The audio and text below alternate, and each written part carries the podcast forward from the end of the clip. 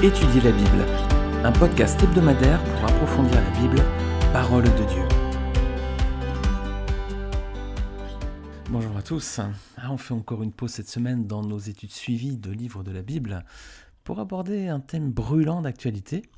Euh, j'ai lu il y a quelques jours un article dans le Figaro à propos de l'édition d'une Bible non genrée. Voilà. C'est une nouvelle version du texte hébreu originel qui a été réalisée par la Jewish Publication Society, c'est une maison d'édition américaine qui propose des traductions anglaises des, textes de la Bible. Alors dans cette version, le pronom masculin il, qui est employé d'habitude pour faire référence à Dieu, est systématiquement remplacé par le nom propre Dieu. Alors voyons ce que dit son directeur, donc Elias Sachs, pour justifier son choix. Voilà ce qu'il dit. Nos traductions aident des lecteurs et des communautés de toute tendance à rencontrer l'écriture telle qu'elle était comprise autrefois. C'est la mission qui nous a conduit à publier cette nouvelle version. Quand d'anciennes traductions désignaient Dieu par lui ou Seigneur, elles ne signifiaient pas nécessairement que Dieu est un homme. Or, en raison des changements de l'anglais, un tel langage heurte désormais beaucoup de lecteurs et de communautés, précisément parce qu'il suggère cette masculinité de Dieu. Pour prendre en compte ces évolutions, notre traduction va, phrase après phrase, déterminer les moments où la traduction anglaise doit employer un langage non genré. Donc, une version de la Bible qui veut supprimer la suggestion de la masculinité de Dieu. Alors, que dit réellement la Bible? Est-ce que Dieu est vraiment présenté comme un homme? Alors, c'est ce qu'on va regarder dans cet épisode. On va déjà commencer par un premier verset qui raconte les débuts de l'humanité. On est dans le jardin d'Éden et Dieu vient de créer les premiers êtres humains, donc Adam et Ève. Et voici ce que dit la Bible en Genèse chapitre 1 verset 27. Dieu créa l'homme à son image, il le créa à l'image de Dieu. Il créa l'homme et la femme. Alors dans ce verset, si vous êtes attentif, il y a deux fois le mot homme et une fois le mot femme, mais ce sont deux mots différents qui sont utilisés notamment pour désigner l'homme. Alors, je relis le début du verset, Genèse 27, Dieu créa l'homme à son image, il le créa à l'image de Dieu. Alors, le mot employé ici au début pour homme, euh, c'est le mot hébreu Adam. Alors, le mot Adam, vous le connaissez bien, mais il peut avoir plusieurs sens en hébreu. Euh, tout d'abord, il peut désigner Adam, le premier homme. Le mot Adam peut également désigner un être humain ou le genre humain. Alors, il peut donc être utilisé aussi bien pour parler d'Adam que de l'homme ou de la race humaine. Mais dans tous les cas, les amis, quoi qu'il en soit, quel que soit son sens, dans tous les cas, c'est un nom hébreu masculin. Donc Dieu créa d'abord le tout premier homme à son image, et il a utilisé pour cela un nom de genre masculin pour le nommer et le désigner pas choisi un genre neutre, ou féminin d'ailleurs. Alors c'est également le cas lorsque Dieu lui-même a donné son nom à Adam. Regardez avec moi Genèse chapitre 1 verset 26. Puis Dieu dit, faisons l'homme, Adam, à notre image, à notre ressemblance. Et plus loin, Genèse 2, 18, l'Éternel Dieu dit, il n'est pas bon que l'homme, Adam, soit seul, je lui ferai une aide qui soit son vis-à-vis. -vis. Donc on s'aperçoit tout d'abord que Dieu a fait le premier homme, hein, il l'a fait à son image, il lui a donné un nom masculin, Adam ici. Alors si on considère qu'il faut prendre ici le nom Adam au sens de la race humaine, il faut malgré tout considérer que la Bible utilise un nom de genre masculin. Hein. Adam, c'est toujours un nom masculin. Donc tout d'abord, Dieu donne un nom au premier homme, hein, qu'il a fait à son image, il l'appelle Adam, homme. Et ensuite, c'est Adam qui va être chargé de donner un nom à la femme. Genèse 2, 23. L'homme, Adam, dit Voici cette fois celle qui est faite des mêmes os et de la même chair que moi. On l'appellera femme parce qu'elle a été tirée de l'homme. Alors le mot hébreu ici c'est Isha pour la femme. C'est un mot qui a trois sens. Tout d'abord c'est une femme, donc euh, d'un sexe contraire à l'homme. Euh, une épouse, donc c'est une personne qui est mariée à un homme. Ou alors c'est une femelle chez les animaux. Alors ça c'est un nom qui laisse aucun doute sur le genre ou le sexe de la femme. Donc c'est un petit peu plus loin que Adam, cette fois, va lui donner euh, son vrai prénom. Voilà, il va l'appeler Ève. C'est dans Genèse 3, 20. On dit que Adam appela sa femme Ève car elle devait être la mère de tous les humains. Alors ce mot signifie vie ou vivant. Voilà. Et enfin, les amis, ces passages dans la Genèse nous montrent que Dieu a créé les êtres humains selon deux types de sexes différents. Quand on lit la deuxième partie du verset de la Genèse 1.27, on voit que Dieu créa l'homme à son image, il le créa à l'image de l'homme, donc Adam, et puis ensuite, le verset nous dit Il créa l'homme et la femme. Et alors là, eh bien, on voit que le mot employé pour homme, il est différent. C'est le mot hébreu zakar, qui signifie mâle. Et le mot employé pour femme est le mot hébreu nekaba, qui signifie femelle. Nous avons donc ici, des amis, trois sens différents. Donc, Dieu créa l'homme, Adam, à son image. Il le créa à l'image de Dieu. Et il créa l'homme, Zakar, le mâle, et la femme, Nekeba, la femelle. On a donc ici des créatures hommes ou femmes, et Dieu n'a pas prévu de genre neutre, il n'y a rien entre les deux. Chaque être humain est donc un homme ou une femme, Dieu n'a pas prévu de statut intermédiaire. Au moment de la création, c'est Adam qui est Zakar, un mâle, et Ève qui est Nekeba, une femelle. Donc qu'est-ce qu'on peut déduire de ces versets de la Genèse? C'est que Dieu a créé des êtres humains mâles ou femelles, il n'y a pas de genre neutre dans son plan, et Dieu a choisi le premier être de sexe masculin pour être à son image. Et si on pense que le terme Adam il est plus large que ça, ben en tout cas il a utilisé un nom de genre masculin pour le désigner. Alors, le directeur de la Jewish Publication Society indique donc que, je, je recite ses propos, quand d'anciennes traductions désignaient Dieu par lui ou Seigneur, elles ne signifiaient pas nécessairement que Dieu est un homme. Alors, devons-nous donc utiliser le pronom il pour parler de Dieu, ou plutôt un pronom neutre hein? Alors pour répondre, on va regarder comment Dieu s'est défini lui-même dans la Bible, les amis. Hein, qui peut mieux nous répondre que Dieu lui-même?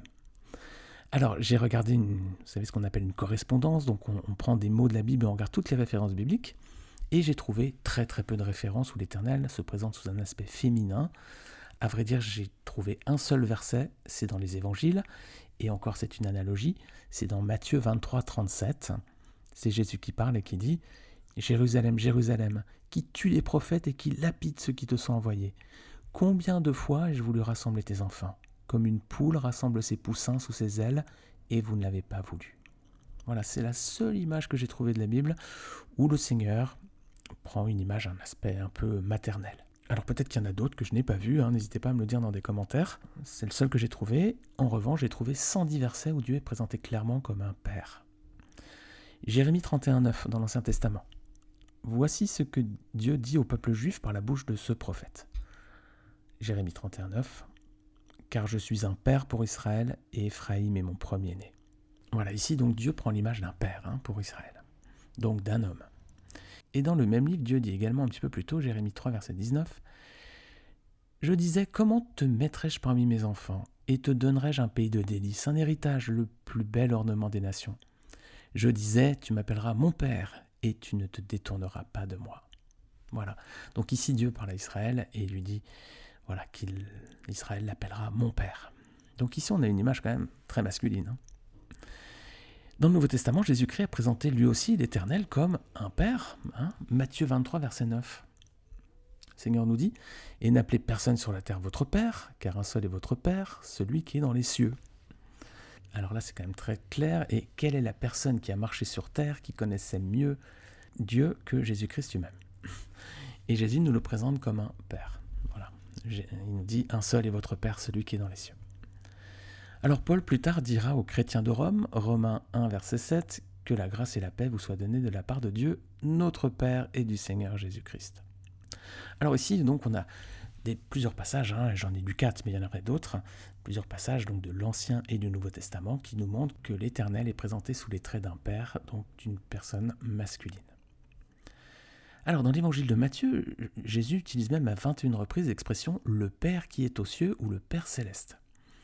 Matthieu 6, 31 à 33, voilà ce que Jésus dit à la foule concernant les inquiétudes hein, qui nous rongent parfois.